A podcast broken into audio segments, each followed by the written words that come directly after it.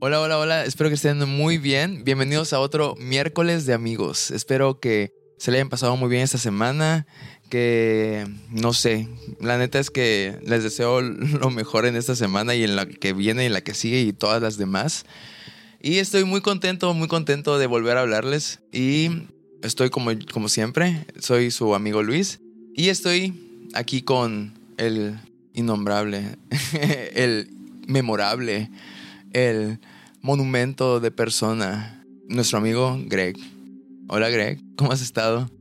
Hola Luis, muchísimas gracias por esa increíble introducción. Aquí, gracias a ti, el increíble escritor, artista, actualmente uno del, supuesto y futuro, yo digo que le va a ganar a Lucas Film, porque él es mejor creador que Star Wars. Escuchen esto, escuchen el día de hoy, porque Luis va a lograr ser un gran boom. La verdad, hoy tenemos a un invitado increíble. Antes que nada, quisiera decirles que pues hoy no me siento del bien del todo, pero pero pues voy a intentar dar mi mejor esfuerzo porque mis amigos, esto es un compromiso, nosotros queremos mucho y sin importar que esté enfermo, feo, golpeado, lo que sea, pues aquí estamos. Así que estamos un miércoles más y con ustedes tenemos a un gran amigo que es para mí, realmente lo conocí, aunque no crean, en un, en un apostolado, en, uno, en un gran apostolado de aquí de Mérida, Yucatán y en la Iglesia María Inmaculada, ya no digo más, pero sinceramente tiene mucho de que ustedes darles, tiene mucho que hablar el día de hoy, en especial porque tiene hasta un canal que habla de eso y te ayuda bastante. Y con ustedes, su amigo, el guapo, el divertido, el increíble, él está medio nervioso, ¿eh? así que no tengan miedo, no, no la bucheen. El increíble, vete. Muchas, muchas gracias por esa bonita presentación. Hola, hola, hola a todos. Hola Greg, Hola Luis. sí, estoy un poco nervioso, pero la verdad es que muy, muy contento. Eh, muy contento porque es un tema que la verdad quería mucho desde que estábamos platicando. O sea, se me salían hasta las lágrimas de hablar de este tema, ya que pues yo creo que el más experto en relaciones tóxicas, o sea, me presento. Aquí, señora bonita de casa que nos escucha desde su hogar, aquí les habla el mismísimo eh, Chernobyl en persona, el más tóxico. No, y pues muchas gracias, la verdad, muchas gracias por la, por la invitación. Eh, la verdad es que son dos amigos que igual he aprendido a querer muchísimo, dos amigos talentosos, hasta más no poder. dos amigos que, eh, pues la verdad, pues creo que vamos viento en popa, ¿no? Nuestra amistad va cada vez más allá. Y pues bueno, aquí estamos. Aquí estamos para, para iniciar. No sé si quieren que iniciemos el tema. Eh, ¿Sí? ¿De una vez? Ok, perfecto. Pues bueno, con ustedes, Luis. Beto, está ahí, estoy muy emocionado que estés aquí. Sí, realmente es una, es una amistad muy bonita que hemos empezado a, cosechar y creo que que cuando, cuando, tiene, cuando conoces una persona que sientes que necesitas seguir conociendo, o sea, creo que es, es una, una, una, experiencia muy bonita, es una, es algo, es como leer un libro nuevo. Agarras, vas a la, a la biblioteca, agarras un libro muy vistoso, un libro muy bonito, muy interesante y dices, ok, quiero saber más de él. Entonces yo creo que eso es una nueva amistad y me da mucho gusto y me estoy muy, muy emocionado porque Ajá, como, como Greg ya estaba diciendo, tienes un, canal, o sea, una, plataforma en la cual este, hablas de todos estos temas, de, relaciones, de, superación, o sea, de superar a lo mejor a veces el trauma, porque este tipo de cosas este, te pueden a veces dejar un trauma dependiendo de qué tan grave sea el desenlace de una relación. Yo, yo digo que casi en todos, o sea, en todos los aspectos, eh, el término de, un, de una amistad, el término de un, un, amor, el término de un trabajo, o sea, todo como que causa una, toda conclusión tiene como que te deja un, un pequeño vacío al principio. Entonces, como dijo, bien dijo Beto, o sea, el tema de hoy, nuestro amigo Bete, vamos a hablar de relaciones tóxicas. Y la verdad es que yo creo que todos, todos, todos tenemos alguna una historia por allá, o sea, de relación tóxica. Entonces yo creo que esto va a estar bueno, va a estar muy personal y, yo creo que van se van a soltar los chingadazos por acá. Así que vamos, queremos este, empezar contigo. ¿Tienes algo que, que, nos quieras comentar, cómo te gustaría abrir el tema, cómo te gustaría empezar a, surcar estos mares. Pues sí, bueno, como, como comentabas hace un momentito, eh, pues sí tengo un canal de, de, Insta donde pues busco con este canal apoyar a la, la comunidad LGBT. Eh, voy a tener ciertas eh, divisiones de este canal. Una de ellas es no se habla de Bruno o hay que hablar sobre Bruno.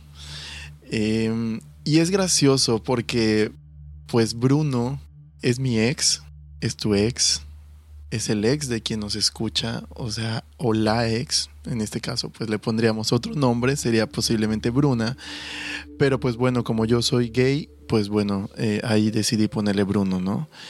Y yo creo que, eh, pues este, o sea, hablar sobre Bruno, yo creo que a veces, o hablar sobre tu ex, creo que a veces es bastante eh, válido si es como para apoyar a otras personas, ¿no? Que atraviesan, pues justamente por, por situaciones que tú ya pasaste. Como yo te decía, eh, yo he pasado por situaciones de relaciones donde han habido, pues, violencia, violencia emocional, violencia física, eh, abusos, maltratos. Y a veces con este tipo de personas, donde yo siempre digo que hay alguien que pues va a ser la parte abusadora y otra que se va a dejar abusar, pues la verdad es que mmm, a veces te vas envolviendo en el mundo ¿no? de, del abusador. Eh, vas cayendo en esas pequeñas trampas, ¿no? Es así como empieza una eh, relación, yo creo, tóxica. Creo que todas las relaciones empiezan siempre bien, siempre bonito, entre comillas, pero llega un punto donde la persona tóxica empieza a sacar su verdadero yo, ¿no? Y cuando esta persona empieza a sacar su verdadero yo, puede que, estoy, puede que tú ya estés en un momento tan envuelto en ese amor, que es cuando no te empiezas a dar cuenta que estás sufriendo abuso, que estás sufriendo indiferencias, eh, y pues ya estás como tan envuelto que dices, bueno, todo es normal, ¿no? Todo es normal. O de repente puede que empieces a visualizar algunas cosas y digas, bueno, ¿qué está pasando, no? O sea, ¿en qué momento se está fracturando esta relación? ¿O por qué de pronto no me habla? ¿Por qué de pronto eh, me puede dejar en visto seis horas, ocho horas? Eh, exacto, el ghosting, así es. Y, y dices, ¿qué estoy haciendo mal, no? ¿Qué hice mal hoy? ¿Qué hice mal ayer? O sea, le habré mandado un mensaje cortante y, y, es gracias a esto que esta persona pues hoy no me está hablando. Y entonces, eh, lo que esta persona eh, tóxica, que si lo, con, si lo juntas con el apego evitativo, o si lo juntas con que es una persona narcisista, o si lo juntas, o sea, con una persona maltratadora pasiva, híjole, va a ser una persona que va a evitar el conflicto, va a evitar discutir, va a evitar también resolver o importar, o sea, que, o que le importe eh, resolver las problemáticas de la relación. Y entonces tú que eres una persona sana, que ya se preparó, que ya tuvo una terapia, que está emocionalmente en paz, bien consigo mismo, empiezas a desarrollar estos episodios de ansiedad, ¿no? El querer saber qué estás haciendo mal en esta relación. De repente también tú incluso puedes no ser celoso o celosa, pero con toda esta bola de humo que te está poniendo esta persona, tú empiezas a decir, bueno, ¿qué estará haciendo, no? O sea, seis horas, ocho horas que no me responde, ¿con quién estará? Y estará en su trabajo, sí, estará bien, o sea, eh, entonces yo creo que es como un cúmulo de varias situaciones que, que nos van poniendo a prueba nosotros mismos y vamos experimentando estrés, como te decía, ansiedad es muy fuerte, o sea, esta ansiedad empieza leve, pero cada vez va aumentando y aumentando y aumentando. Y entonces cuando la persona tóxica eh, se da cuenta de esta ansiedad o de estos celos o de estos ataques impulsivos que tienes de enojo, de ira, por su falta de responsabilidad afectiva, entonces te dice, es que tú eres el culpable, tú eres la culpable, o sea, sí, o sea, eres, eres un tóxico, incluso de repente el tóxico empiezas a ser tú, claro, te voltean la tortilla. Y entonces dices, oye, sí, sí es cierto, yo soy tóxico. Y sabes qué viene a nuestra mente? Culparnos, responsabilizarnos, y entonces dices, oye, creo que sí me estoy pasando. O sea, creo que sí le estoy regando. Creo que sí exageré. Creo que sí estuvo de más que le haya reclamado por esto, esto y lo otro. Y entonces viene, ¿sabes qué? Tienes razón. Discúlpame. Discúlpame porque creo que sí la regué. O sea, la regué, me alteré bastante. Y, yo tengo la culpa. O sea, tienes razón. Y entonces te siguen volviendo en este humo negro, o sea, cada vez se vuelve más negro y tú sigues más envuelto. Porque una vez que tú le pides la primera disculpa por el error que esta persona tuvo y que esta persona se tuvo que disculpar, agárrate, porque te espera que te tengas que disculpar 30 veces más. Entonces, es un tema interesante, o sea, cómo la persona te va envolviendo poco a poco y que incluso ahí hay una participación también de amigos y familia que van diciendo, no es que sí, es tóxico, es tóxica, lo tiene controlado, quiere saber dónde está, quiere saber qué hace.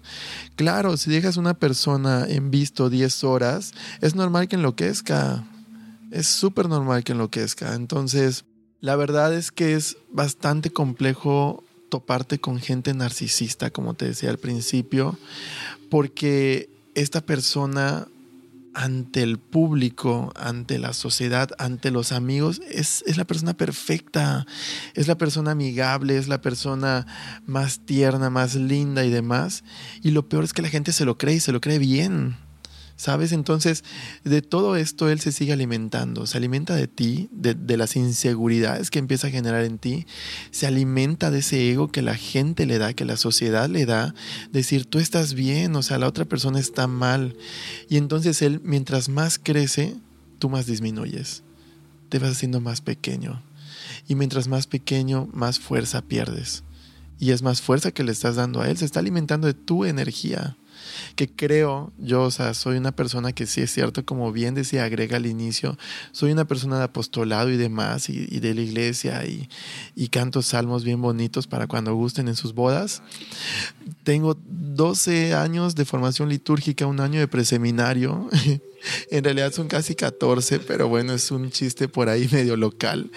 Eh, pero verdaderamente también creo mucho en la energía. O sea, creo que lo peor que nos pueden robar son dos cosas, el tiempo y la energía. Entonces, híjole, es como algo para iniciar este tema, ¿no? Una, una pequeña introducción acerca de las relaciones tóxicas. No sé, ¿qué piensas tú, Greg? Wow, qué súper introducción, ¿no? La verdad, sinceramente, ahorita cuesta trabajo porque creo que abarcaste un poco de todo.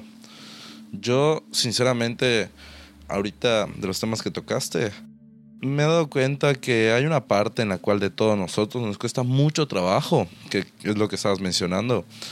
Que cómo sabes si estás en una relación tóxica y se te hace tan difícil desprenderte de esa persona. De por sí desprenderse de una persona es difícil, pero si es una persona que en vez de que te sume, te resta, ya sea desde amigos, desde relaciones, desde familiares, aunque pues en este caso creo que lo vamos más es el amor a esa persona, a esa persona que va a estar a tu lado o va a estar en un noviazgo o una gran parte de tu vida, pues ¿por qué es tan difícil decirle que no? Hasta aquí, se terminó. Terminar todo y desde raíz. Tú, Luis, mi amigo Luis, ¿tú qué piensas? Mira, me, me dejas muy, muy frío. Frozen, let it be. De verdad, este. Mira, te voy a ser sincero en todos los años de vida que tengo, nunca he tenido realmente un novio. O sea, nunca he tenido una relación formal. Pero aún así, he tenido muchos casi algo. Muchos, muchos casi algo. Y estos casi algo, o sea, normalmente, o sea, culpa mía. O sea, porque he seguido repitiendo el patrón. O sea, casi me ha tocado muchas veces enamorarme de gente que está gente que no está segura muchas veces de su sexualidad o que está en el closet o gente que no me corresponde por X o por Y. Pero este, o sea, este patrón, o sea, es casi de manual. O sea, es, es un narcisista de manual.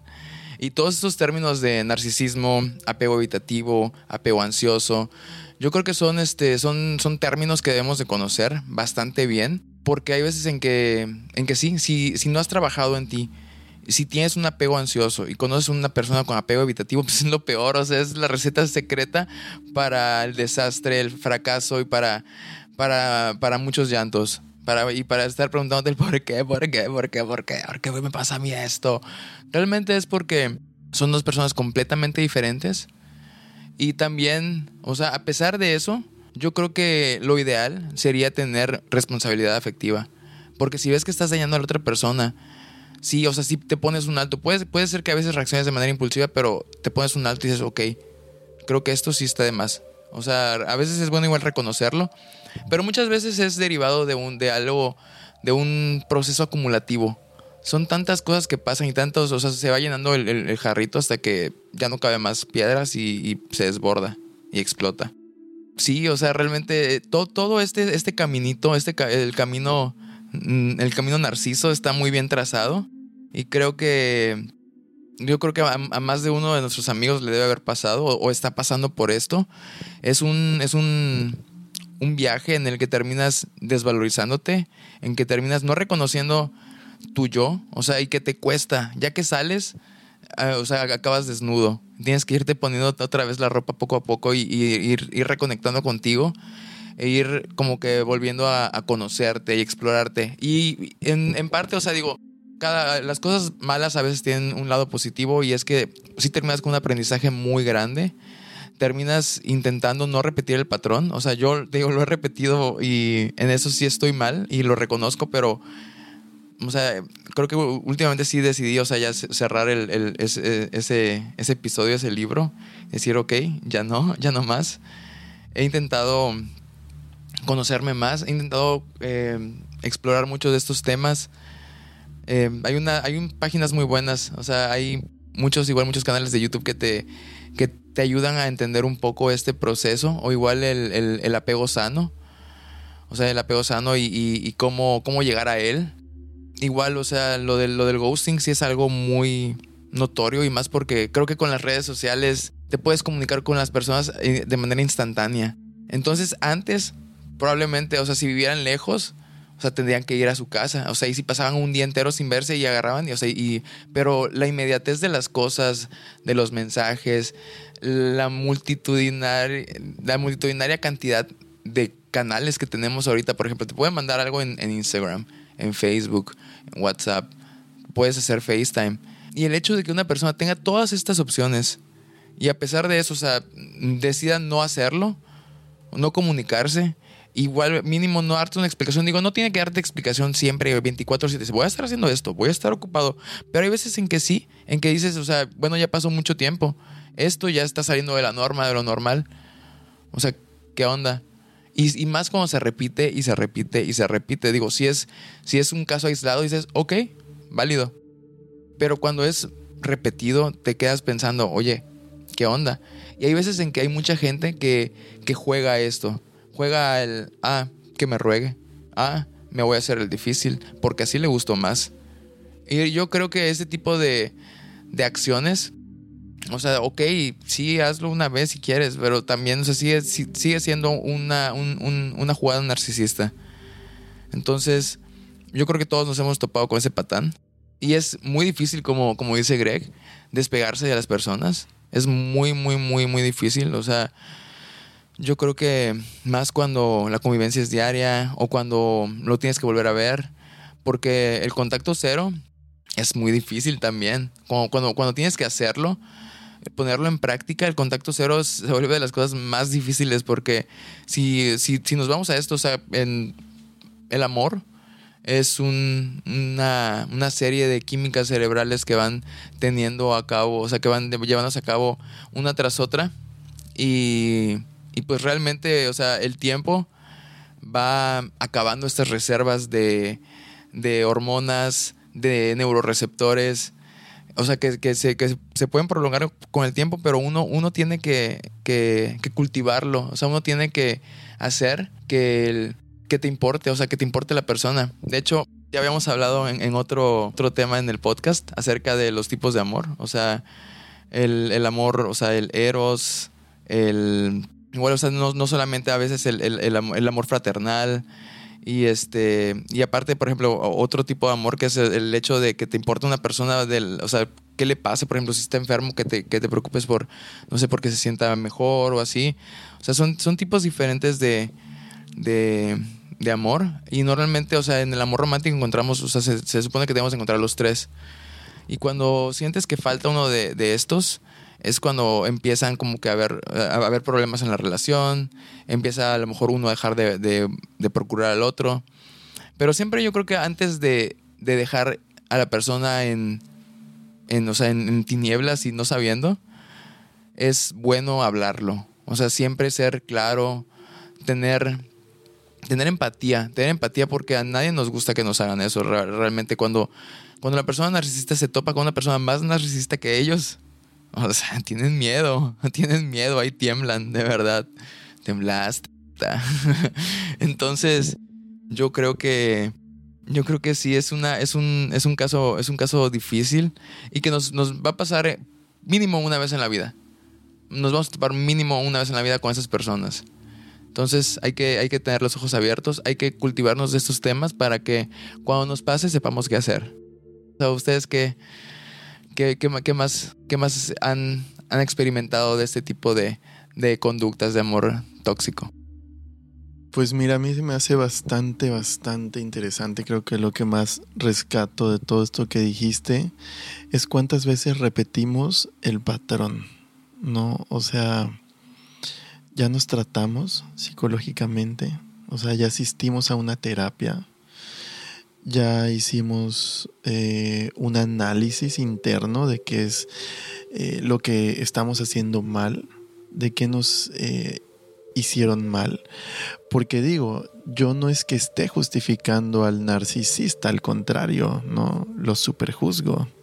Y si yo tuviera a Bruno en este momento enfrente de mí, no te puedo decir que le haría, ¿verdad? Pero definitivamente em, cuando también nos tocan este tipo de personas tóxicas, eh, como un patrón, ¿no? O sea, como algo que ya se repite una y otra y otra y otra y otra y otra y otra vez. Y, y dentro de esas personas, pues yo digo presente, o sea, soy, o sea, me he sido a quien le han tocado solo ese tipo de personas casi en la vida, pero también es porque hay algo que no he solucionado de mi niñez, o puede ser de mi adolescencia, puede ser con papá, puede ser con mamá, puede ser con hermano, puede ser con tío, puede ser con tía. También hay que analizar eh, o considerar en algún punto asistir a una terapia e ir solucionando esas capas de la cebolla. Así me lo explicaba mi terapeuta, ¿no? Al final de cuentas, una terapia, pues se trata de eso, de ir abriendo una cebolla. Eh, está la primera capa, la segunda, la tercera, la cuarta, y hasta llegar al centro, que es como decía una maestra, el meollo del arroz con pollo. O sea, es verdaderamente donde está ahí la herida, ¿sabes? ¿Dónde está la herida de abandono? ¿Dónde está, eh, pues sí, la herida de separación de tus padres? Eh, todo ese tipo de heridas que nosotros no sanamos. La vida nos va poniendo esas personas malas, tóxicas, eh, en la adolescencia, en la adultez joven, en, o sea, en todas las etapas de nuestra vida hasta que nosotros no digamos, bueno, ya, basta, tengo que solucionar este problema que me pasó y dejarlo ir. Porque mientras no dejemos ir en terapia estos traumas de niñez o de adolescencia, eh, la vida nos va a seguir poniendo las mismas personas, ¿no? Esto es algo que he descubierto a la mala y que incluso yo cuando yo llego aquí a Mérida, eh, que yo he estado eh, aquí alrededor de un año más o menos, yo me sentía bien preparado, o sea, yo venía con todo, o sea, yo venía con toda la energía, cambio de estado, pues, venía de Quintana Roo y, cambio de vida, cambio de amigos, cambio de, de ambiente, cambio de absolutamente todo y entonces es como la canción de Shakira, ¿no? Una escoba nueva siempre barre bien y es la verdad. O sea, estaba con toda la pila, ya llevaba como dos años de terapia psicológica. Hablé con mi psicólogo y le dije, ¿sabes qué? Ya no te necesito. O sea, verdaderamente fue así. Es como, ya tengo toda mi vida solucionada, todo cambió. O sea, y, y me aviento. O sea, me voy como gorda en tobogán. Porque a la primera persona que me llama la atención entre un mar de peces, ¿no? De, de, chicos aquí en Mérida, hay uno que me llama la atención, que es Bruno, ¿no? Definitivamente no se llama Bruno, ¿verdad? Pero no vamos a decir su nombre. Entonces, cuando yo me fijo en Bruno, yo me sentía capaz de darle absolutamente todo lo mejor de mí. ¿No? Yo dije, wow, Bruno llegó a mi vida a fortalecerla, a sumarle, a agregarle valor, ¿sabes? Vamos a compartir una felicidad mutua. Y entonces yo como venía con toda esta felicidad y toda esta energía, dije, wow, ya me tocó el príncipe azul, ¿sabes? Y entonces de repente, unos cuantos meses después, me, me doy dando cuenta que Bruno pues tiene todas estas características, ¿no? De narcisista y todo lo demás que ya platicamos. Y la vida me dice, señora, espérate tantito, o sea, pon la cara que ahí te van las tres cachetadas, ¿no? O sea, Bruno, no es lo que tú piensas, o sea, abandonaste tu terapia en el peor momento, eh, agarraste bastante valentía de este cambio, tú creías que ya estabas listo, pero te tengo una noticia, no estás listo. O sea, no habías ni avanzado el 10 o el 15%. Y entonces por eso creíste que Bruno iba a ser pues esa persona, ¿no? Esa persona fantástica. Pero pues te tengo una noticia, tú lo idealizaste, ¿no? En realidad, de nuevo, Bruno es una persona que te va a hacer mal y que te va a enseñar el significado de que es no amarse a sí mismo, ¿no? Porque cuando no te amas a ti mismo, vienen estas personas a enseñarte, ¿no? Cada vez más. Y entonces eh, está muy profundo esto. O sea, yo no sé si a ustedes no les eriza la piel esto, pero verdaderamente cuando te das cuenta de que tú mismo estás como, eh, como creando este ambiente de relación tóxica, es como, como decir, ay, pues sí, en parte yo tengo responsabilidad porque no he tomado responsabilidad sobre mí, sobre mi vida, sobre mi pasado, sobre mi presente y sobre qué quiero a futuro para decir, bueno, va, ¿no? O sea, ahora sí merezco algo sano. Y entonces, cuando llegan este tipo de, personas a tu vida, eh, como lo fue Bruno, a mí hay algo que, de hecho, es un tema que tengo pendiente por ahí en, en, en Insta que voy a tocar en LGBT que hay una pregunta que luego la gente me hace y, la verdad es que antes me hacía llorar, ahorita me da bastante risa, que es, oye, pero se veían súper bien tú y Bruno, no inventes, o sea, yo creí que se iban a casar, o sea, se veían tan bien y salían y se iban de viaje y todo padrísimo y sus redes sociales y sus fotos y cuando estaban juntos y cuando iban al apostolado y cuando... Y de repente me quedo plasmado y digo, es que ese no era Bruno, ese era yo. Porque si hablamos de la pedida de, de, ser novios, fui yo. Si hablamos de la planeación de los pocos viajes que hicimos, fui yo. Si hablamos de las cenas, de los lugares que planeábamos conocer, fui yo. Si hablamos de esos momentos bonitos en Instagram, de las fotos románticas, de las flores, de todo, fui yo. Y si hablamos de, la, de demostrar esta emoción en el noviazgo, en ambientes sociales, como, eh, como el apostolado, o como delante de amigos, o como delante incluso de familia y demás, fui yo. Entonces cuando la gente me decía, es que se veían tan bonitos juntos, claro, presente, me llaman Romeo, o sea, fui yo. Fui yo quien aportó el 100 en la relación. Entonces, desde ahí tú te estás dando cuenta que si no están dando el 50-50 en la relación, huye. Pero huye así, desde que la persona baja al 49, bueno, dale chance. Pero si ya la persona bajó al 45, huye. En ese momento estás en el mejor momento para huir de esa relación. Imagínate, yo di el 101% y esta persona, si de vez en cuando dio el punto uno, o sea, entonces, desde ahí te das cuenta cómo también si nosotros somos responsables y nos merecemos hasta cierto punto estar en esa relación tóxica, porque es la vida que te vuelve a enseñar de dónde debes huir a tiempo y no huyes. No sé qué pienses, Greg. Yo pues, se puede decir que resumiendo un poco de cada uno de estos dos grandes amigos, yo creo que primero necesitas tener el amor propio hacia ti, pero no solo amarte y ya está, porque pasa eso de que si realmente no estás lista para esa etapa, va a llegar una persona que en vez de que te sume, te reste y te perjudique. Pero realmente la vida te va a llegar así cuando menos te lo esperes y va a llegar ese momento en el que tú tienes que aprender una lección. Y si no la aprendes, te vuelvo a repetir. Y si no la aprendes, la vuelves a repetir.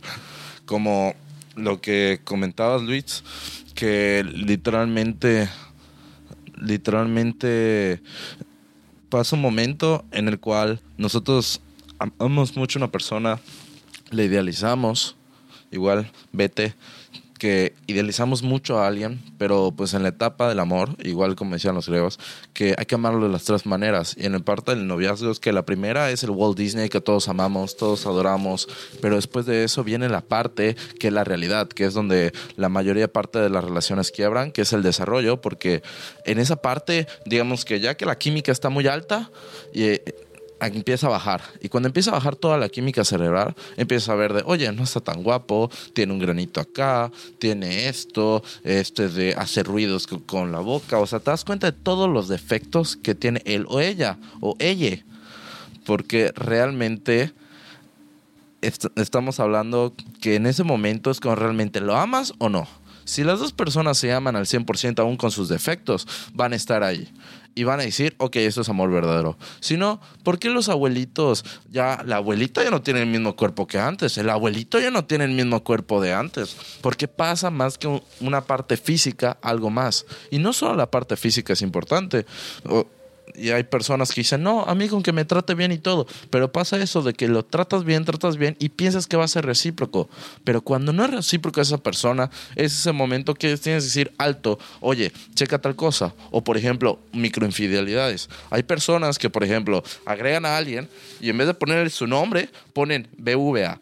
Ponen, en serio, ponen nombres de bancos, ponen nombres de, o sea, de instituciones que dices el SAT. ¿Qué, quiere el SAT hablarte? O sea, y esas son microinfidelidades que pasan en una relación. Y realmente en la actualidad, como decía la parte de los canales, es lo que vivimos.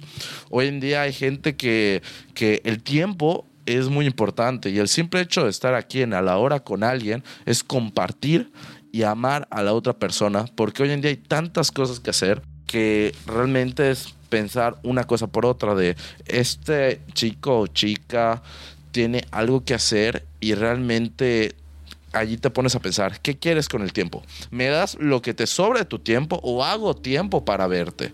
Porque aunque estés muy ocupado en tu horario, tu agenda, tu semana, tu mes, ¿qué quieres? ¿Me das lo que te sobra o haces tiempo para mí?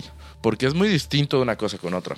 Y en las pequeñas acciones, sin necesidad de comprarte un objeto, es donde está el amor. De que está cansado alguien y te dice, oye, te ayudo con tal cosa, o que le puedes llevar algo de comer, o que está enfermo y le llevas una medicina, o que sabes que está durmiendo y le haces un café y se lo lleva. O sea, son cositas pequeñas que se hacen al día a día, que así es como se demuestra el amor. Desgraciadamente estamos tan cegados y tan, tan enamorados que lo que pasa que o no quieren formalizar, o realmente te están usando, o eres el chico o la chica trampolín que va a agarrar lo mejor de ti, va a agarrar tu mejor personalidad, tu mejor autoestima, lo mejor y te voy a utilizar. Porque yo estoy en un mal momento, te voy a utilizar a ti porque tú me gustas y eso, boom, ahora sí, ya con toda esa autoestima, ego que te he absorbido, ahora sí yo estoy mejor, pero a ti te voy a dejar tirado.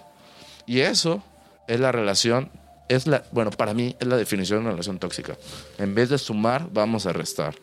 Y negativo y negativo no va positivo, en este caso. Positivo y negativo no es aquí la química, es muy distinto. Porque realmente es cuando te tienes que dar cuenta en qué momento tiene que ser. Así que pues, vete. Queríamos, bueno, yo tengo una gran, gran duda. No sé si se parece. Eh, yo, a mi parecer, pues tú nos dices que tienes mucha experiencia y todo, obviamente sin decir nombres ni nada, pero ¿no has sentido que eso que te pasó aprendiste de algo? Y dices, ya no voy a volver a cometer ese error y a mi siguiente relación ya sé cómo tratarlo. O realmente sientes que no, hubiera estado mejor sin que no me hubiera pasado. ¿Tú crees que tu experiencia hubiera sido mejor sentirlo ahorita a tal edad o más a futuro, porque tarde o temprano a todos nos debió de pasar. O sientes que realmente es una experiencia que es mejor no vivirla, porque yo creo que cuando aprendes de ese error y dices pasa tiempo y luego hasta te rías de él, es cuando maduras, porque te das cuenta de wow, aprendí. Y eso te ayuda para tu siguiente relación. Quiero saber qué piensas. Vete. No, claro, definitivamente eh, uno sí va aprendiendo. Digo, obviamente también a mis, a mis 19 añitos, no, no es cierto, tengo 32. tengo 32, pero pues sí, definitivamente aprendes. Incluso yo con Bruno, por ejemplo, te puedo decir que creo que terminé muy a tiempo. Um, quizás tengas esta duda, ¿no? De que creas que me terminaron eh, a mí no, más bien yo terminé esta vez. ¿Por qué? Porque sí, justamente cada relación te va enseñando algo, ¿no? Yo puedo decir que he tenido tres relaciones eh, como, pues sí, que se, podría, se podrían considerar formales, claro, sí. Que hubo un noviazgo donde, bueno, conocieron familias, se conocieron y demás, ¿no? Entonces, pues cuando yo tuve la relación de seis años, que fue como la primera que considero formal, pues es donde te digo, habían eh, abusos, maltrato físico, emocional, golpes, ¿no? Y, y esta relación me mantuvo atrapado seis años. No me dejaba ir. O sea, ahí sí me sentía yo secuestrado en esa relación. Quise huir una y otra y otra y otra vez. Hasta que de plano un día creo que le recé tanto a Dios que Él me dijo, aquí está la oportunidad que menos te la esperas y con la tontería más tonta del mundo me dejó ir esta persona por fin. O sea, me dejó libre, me dejó vivir, yo así le puedo llamar. Em, entonces, con esta persona, con Bruno, o sea, con el último chico, sí es cierto, le, le aguanté ciertas cosas, pero te puedo decir que al cuarto mes yo ya sabía que ahí no era yo sabía que ahí no era y esa es mi enseñanza. O sea, ahí está la respuesta que claro que aprendes, o sea, aprendes hasta decir esto no lo quiero, ¿no? Y es necesario vivir estas eh, relaciones de conflicto emocional, de conflicto físico, para que tú sepas también discernir qué sí quieres para tu vida y qué no quieres, ¿no? Entonces, definitivamente todo es una enseñanza. La vida nos enseña a cada segundo, desde que nosotros nos despertamos, salimos de casa, vamos a nuestros trabajos, regresamos, estamos aprendiendo algo nuevo, ¿no? Entonces, con esta relación, pues sí, yo considero que mi aprendizaje fue ese, saber soltar, saber soltar a tiempo. Y que esto no significa que porque yo terminé o porque yo solté esta relación, no me dolió. La solté por las actitudes que esta persona, que Bruno tenía conmigo pero yo dentro de mí, dentro de mis entrañas, dentro de cada arteria o cada célula, deseaba que Bruno cambiara, que yo no tuviera que tomar esa decisión de terminarlo o de dejarlo ir, porque yo quería que Bruno hiciera algo por nosotros, ¿no? Quisiera algo principalmente por sí mismo, para que Bruno tuviera este amor propio que le faltaba, que le, le faltaba bastante, y entonces pudiera darme un poco de amor. Porque si Bruno no tenía amor propio, no me podía dar amor a mí. Entonces, creo que esta es una enseñanza que a todos nos debe de quedar. Sí, ok, si has pasado relaciones súper tóxicas, que esto te sirva para que en la próxima relación que tengas, si no es tóxica, qué bueno, ya la hiciste. Si es tóxica, sabrás mucho más a tiempo cuándo terminarla. Entonces creo que esa es como una de las, de las enseñanzas, ¿no? Cómo, cómo frenar en seco, ¿no? De repente. Pero después de esto, obviamente viene el bajón, ¿sabes? Eh, la, la depresión, ¿no? Al menos para quien sí le importaba la relación. Porque para la otra persona que él no le importaba, es como, bueno, pues terminamos y cuídate, ¿va? Porque verdad, esas eran las expresiones de Bruno. Sí, cuídate, va, nos vemos, cuídate.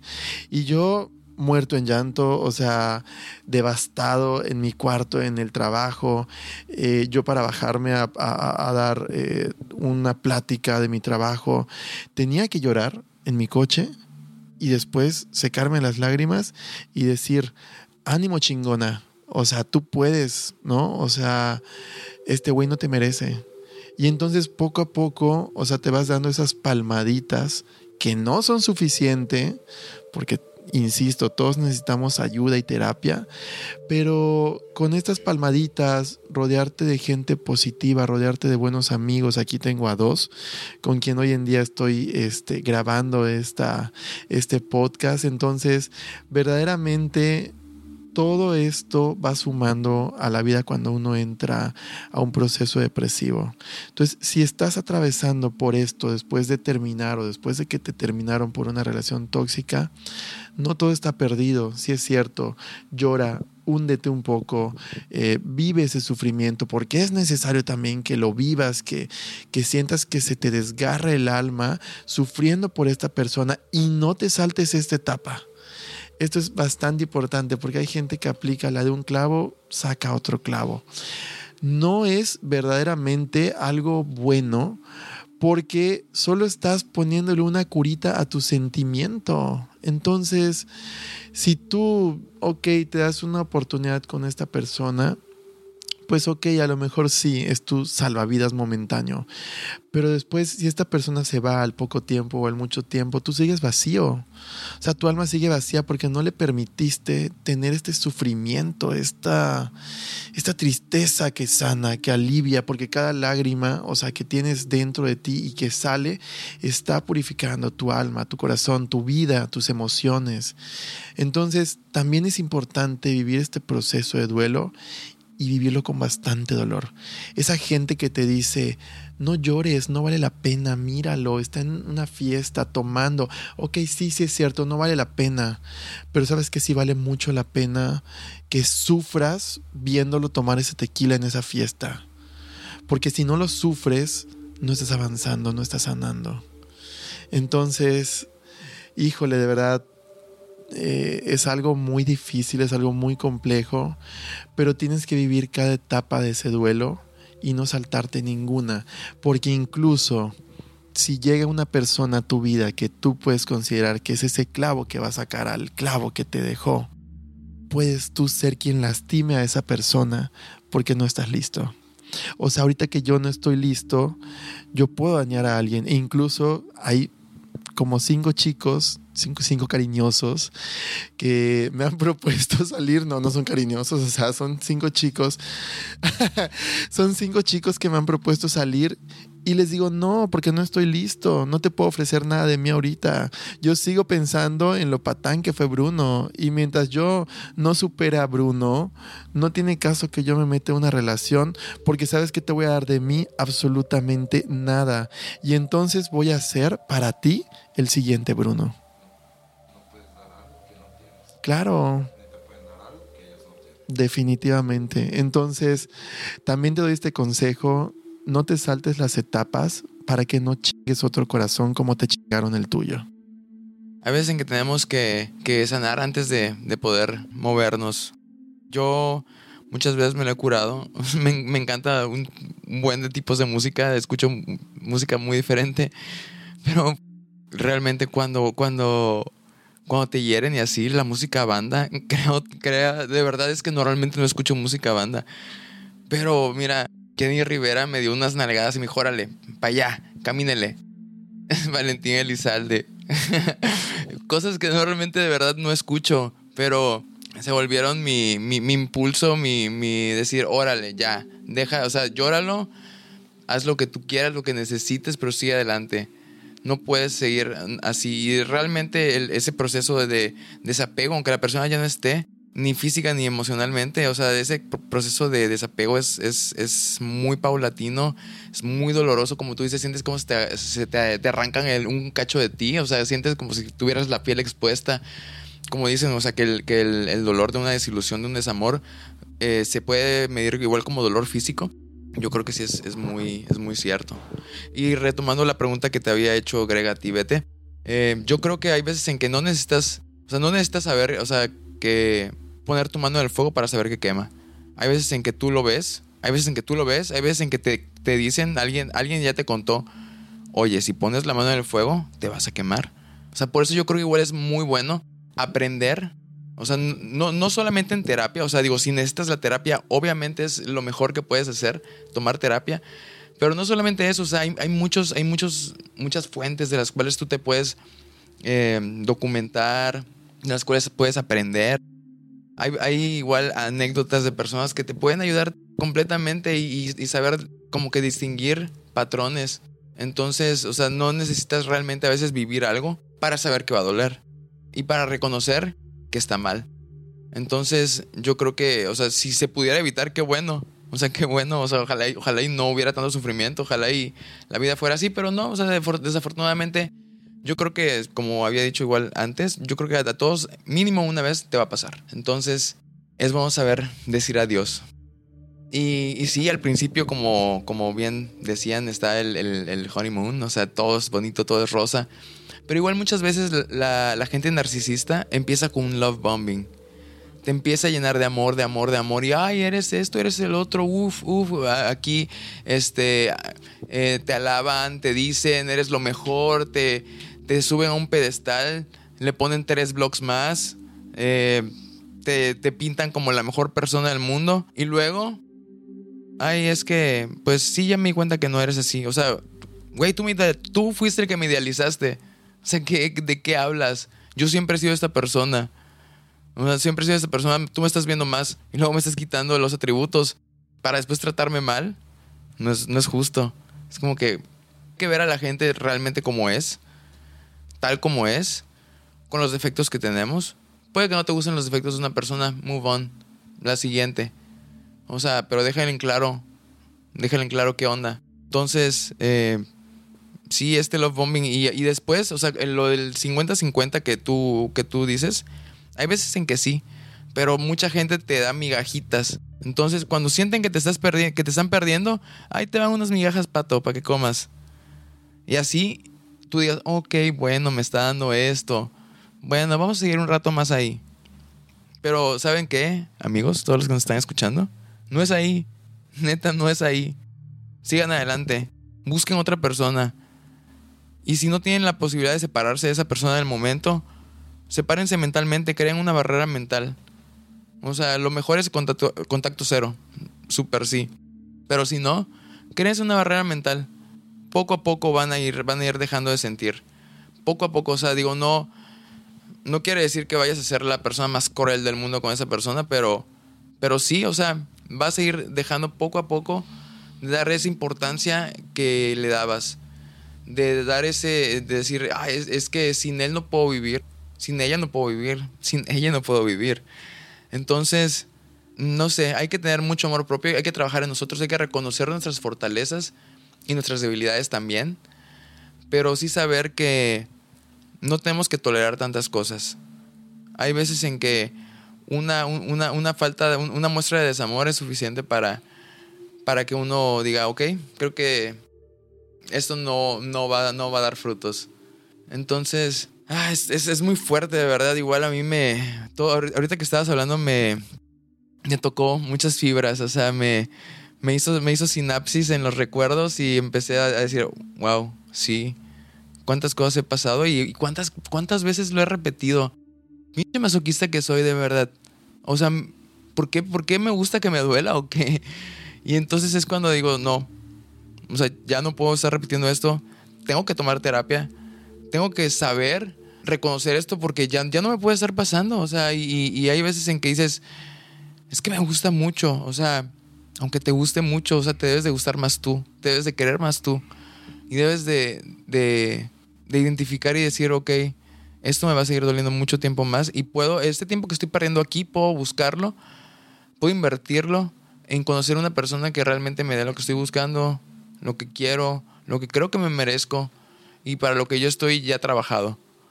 Entonces, hay que seguir picando, picando piedra hasta encontrar una pepita o seguir besando sapos hasta que aparezca el príncipe. Pero siempre con la mentalidad de que no podemos dar siempre nuestro 100, hay que ser también buena onda con nosotros mismos y decir, oye, no me voy a desgastar. Esto es muy desgastante. Y por más, por más que te dé, por más que, que, que, te demuestre y por más, o sea, no, no voy a recibir lo que estoy esperando. No voy a hacer igual a lo mejor lo que el narcisista o el tóxico, le tóxique, está esperando. Porque ni siquiera tiene amor para, él, para sí mismo. Entonces, yo creo que hay que querernos mucho. Hay que darnos mucho amor, mucho cariñito. Ya estamos llegando al, al final de, de, este capítulo, de este, de este episodio de, de, nuestro, de tu podcast favorito, lo que un amigo cuenta. Y de verdad, qué bonito capítulo, qué bonito. O sea, a pesar de que estamos hablando de cosas muy fuertes y dolorosas, qué bonito está haciendo. O sea, siento que espero realmente, amigos, que les ayude mucho. Si están pasando por esto, pidan ayuda tengan una red de apoyo de amigos que los quieran, que los aconsejen bien, porque muchas veces nosotros sí estamos vendados y la gente alrededor lo ve. Cuando ya más de dos personas te lo dicen, oye, ponles atención, o sea, algo están viendo que tú no estás viendo. O sea, ellos están en el ángulo en el cual pueden ver lo que está pasando y tú no. Entonces, yo creo que igual vayan a terapia. O sea, si necesitan ir a terapia, vayan a terapia. Si dejaron la terapia, regresen a terapia lo que, lo que crean que les haga mejor, lo que crean que los pueda ayudar a brincar este bache. Y hay algo que, que te gustaría agregar, vete. Igual, este, no sé si quieras eh, puntualizar algo, decir algunas otras cosas. Y además, cuando termines tu punto, igual puedes por favor volverle a mencionar a nuestros amigos, o sea, tu proyecto, tu canal, tu, tu página de, de, Instagram para que puedan estar al tanto. De verdad es que esto, como, como les digo, hay veces en que no, necesitas que poner la mano al fuego para saber que quema. O sea, visitando todo, todo este tipo de contenido puedes aprender mucho, mucho, mucho. Entonces, creo que es muy, es muy, muy válido repetirlo y decirlo para que, para que estén, o sea, al tanto y, te sigan. Yo creo que así como, como yo, eh, todos nos hemos pasado muy bien en, esta, en, en, en, este episodio y en este tiempo que tenemos. Y te paso el micrófono. Gracias. Sí, me gustaría puntualizar eh, como una última parte, ¿no? Que es cómo dejar de alimentar a la persona tóxica.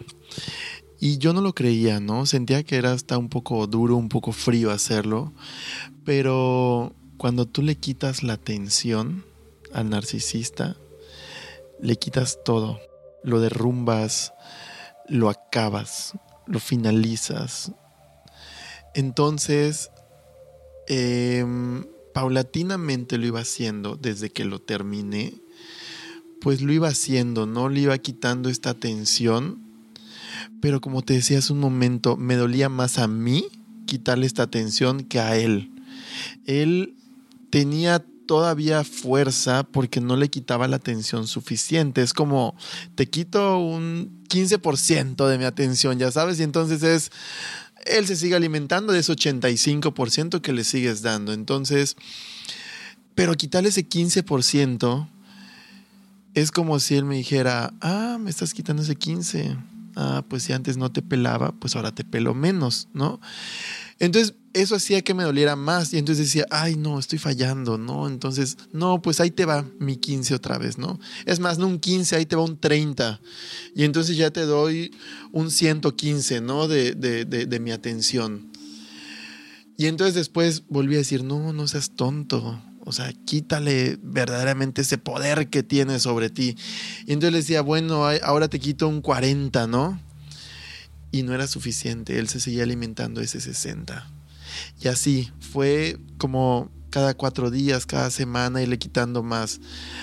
Hasta que un día yo ya no quería saber más de él, ya había tirado fotos, recuerdos, ya había tirado absolutamente todo. Y un día me dice, oye, necesitamos cerrar el ciclo. Y yo, wow, es neta, Bruno, o sea, llevas tres semanas sin que te importe esto y quieres citarme para cerrar el ciclo, o sea, para que me termines de clavar la última estaca, o sea, en el corazón. Y por cosas de la vida, o sea, cerramos este ciclo, así como él lo planeó. Y evidentemente me terminó de destruir. Lloré, eh, me, tiré al suelo de la desesperación que tenía de que era la última vez que lo iba a ver. Sabía que en ese momento era como si estuviera enterrando toda esta, esta relación. Y entonces, cuando yo regreso a mi depa, porque nos vimos afuera de mi depa, y yo pongo el primer pie, me doy cuenta y dije, ay, no tengo que hacer esto. O sea, hasta qué punto ya llegué con Bruno de que ya me humillé al 3000%. Y entonces de ahí le empecé a quitar más y más y más y más la tensión. Me dolía, pero trataba de que cada vez me doliera menos. Hasta llegar a un punto en el que con mucha conciencia, pero también con mucho dolor, le había quitado el 100% de mi atención. ¿Y sabes qué hizo Bruno? Me bloqueó de Insta, de WhatsApp, de Face, de absolutamente todas las redes sociales porque él con esta falta de atención se dejó de alimentar de mí. Y entonces al ver que ya no tenía más que absorberme, se dio por, por ya, se, se rindió, se rindió conmigo y entonces gané la guerra gané la guerra con él porque al, al él eliminarme de todas partes, me di cuenta que el quitarle toda esa atención y empezar a, a, vivir mi vida y demostrarle que podía ser feliz sin él, ya él ya no controlaba mi vida. Y entonces él se destruyó a sí mismo. Entonces quiero cerrar con esto, quítale toda tu atención a tu tóxico. Quítale esa atención, quítale ese amor, quítale ese cariño, quítale ese entusiasmo que le pones todos los días a esa persona y verás cómo poco a poco, o mucho a mucho, casi espero que sea, eh, le ganas la batalla. Ese es mi último como punto, ¿no? Para, para saber cómo ganarle la guerra a tu tóxico. Eh, quítale la atención por completo y le habrás quitado todo. Entonces, pues con esto, con esto cierro yo mi, mi participación, de verdad. Ah, claro, mis redes, pues bueno, estoy como LG-BT con B de barco es como una, pues sí, un juego por ahí con las palabras de LGBT, pero con mi nombre. O sea, yo en realidad, pues me llamo Alberto, de ahí viene Beto, pero pues me encanta Bete. Entonces, pues, repito, es LG-Bete. Es un proyecto que pues... Eh, trata de impulsar o, de mandar mensajes positivos a la comunidad LGBT en la espiritualidad, en la cuestión de parejas, en la cuestión de exparejas, en la cuestión de amigos. Eh, está empezando apenas, está despegando, pero pues la verdad es que le tengo mucha fe a que pueda ayudar a muchas personas y como yo menciono en, en esa red social, no soy experto, no soy psicólogo, pero soy humano y eso me hace igual que tú y te hace a ti igual que a mí. Entonces, pues con esto cierro. Muchísimas gracias, Greg. Muchísimas gracias, Luis. Le paso el micrófono a Greg. Y pues yo encantadísimo de que hagamos eh, tema 2.1 de esto, porque eh, creo que hay muchísima tela donde cortar. Creo que sí, Vete, eres Obviamente bienvenido, igual ya sea de este 2.1 o de otro tema, porque sentimos que tienes mucho, mucho que aportar a nosotros y en especial a, a tus mejores amigos y a tus amigos que te están escuchando, porque al venir acá ya eres prácticamente un amigo. Y créeme que va a haber mucha gente y en la parte de los comentarios que te van a agradecer y hasta si ustedes lo piden y todo en la parte de comentarios pueden decir, porque venga, vete, que venga, vete, vete, vete, con B grande, no B chica de vete, no no, eso no. B. No B de vaca. Ok. Pues en mi punto, yo solamente les quiero decir, así muy cortito, que número uno, si llegas a pasar por eso, piensa en esto. Depende de la situación, obviamente, pero si te llega a pasar estando en una relación tóxica y sientes que das mucho y no te da nada, créeme, tú no es que fuiste poco para esa persona, es que tú fuiste mucho para esa persona y esa persona no te supo valorar realmente no te sientas menos, sino que sientas más, siéntete más, porque tú vales mucho para estar con una persona que te dé mucho. No vales mucho para estar con una persona que te dé poco. O que tú estés en, te sientas en un nivel que, de amor verdadero, que hoy en día hace falta mucho de eso, y estás con una persona que no busque eso. Realmente siéntete así y como dice nuestro amigo Vete, quítale el poder al tóxico, quítaselo. Porque quitándole el poder y quitándole la mejor moneda, que es la atención y el tiempo, que hoy en día con redes sociales se nota todos los días con tantos likes y demás, es la mejor manera de vengarse, superarse o como le quieras decir. Pero recuerda, tú puedes y no estás solo. Todos hemos pasado por eso. Y recuerda, tú eres mejor que él, ella o ella. Así que, pues eso para todo para mí. Mis redes sociales recuerdan, el diario de Greg, a ver si es que comento mucho y ya por fin lo cambio, porque pues quiero ver los comentarios, muchos comentarios con ustedes en Instagram, Facebook a veces le hago caso y todo, pero con todo gusto ahí va a estar su mejor amigo Greg. Así que con ustedes le paso el micrófono a su otro mejor e increíble amigo que sin él esto no sería nada posible. Así que Luis, aquí tienes, mejor amigo. Muchas gracias. Otra vez eh, agradeciéndoles a los dos. Eh, Greg, gracias por estar otro capítulo como siempre. Pues somos los dos. somos el dúo dinámico. Y Vete, muchas gracias por, por haber venido. Gracias por, por tu experiencia, por, por tus palabras y por, por... O sea, por... Yo creo que realmente este, este episodio igual puede ser de mucha utilidad. Puede despertar algunas mentes o hacer que algunas mentes curiosas investiguen más. Y yo creo que, como igual dijo ahorita Greg antes de irse, quiéranse mucho, quiéranse mucho y, quieran a quien los quiera. Realmente den, den, su, su, energía y su tiempo y su vida a quien, a quien les dé también. Hay que ser recíprocos. Eh, la reciprocidad yo creo que es base fundamental de cualquier relación. Y y muchas gracias a ustedes, gracias por, sus oídos, por escucharnos y por estar cada miércoles con nosotros. Em, los queremos mucho, los quiero mucho en, lo personal. Y les recuerdo igual, mis redes sociales son Luis C. Cervera en Instagram. Me pueden seguir, denle like a mi foto para que me suban el autoestima y el ánimo. Gracias, los quiero mucho. También no se, no se les olvide seguirnos en todas las apps de, podcast, ahí nos pueden encontrar guárdenlo, denle like, denle amor, denle besitos. Y también, este, si no nos siguen en YouTube, denos seguir. Igual, este, denle me gusta, activen la campanita para de, notificaciones para que no se pierdan de cada miércoles un video nuevo. También en nuestro Patreon pueden apoyarnos en también todas las redes sociales. Búsquenos, búsquenos. La neta, si nos quieren, búsquenos y denos, denos like ahí vamos a estar y les vamos a estar subiendo contenido.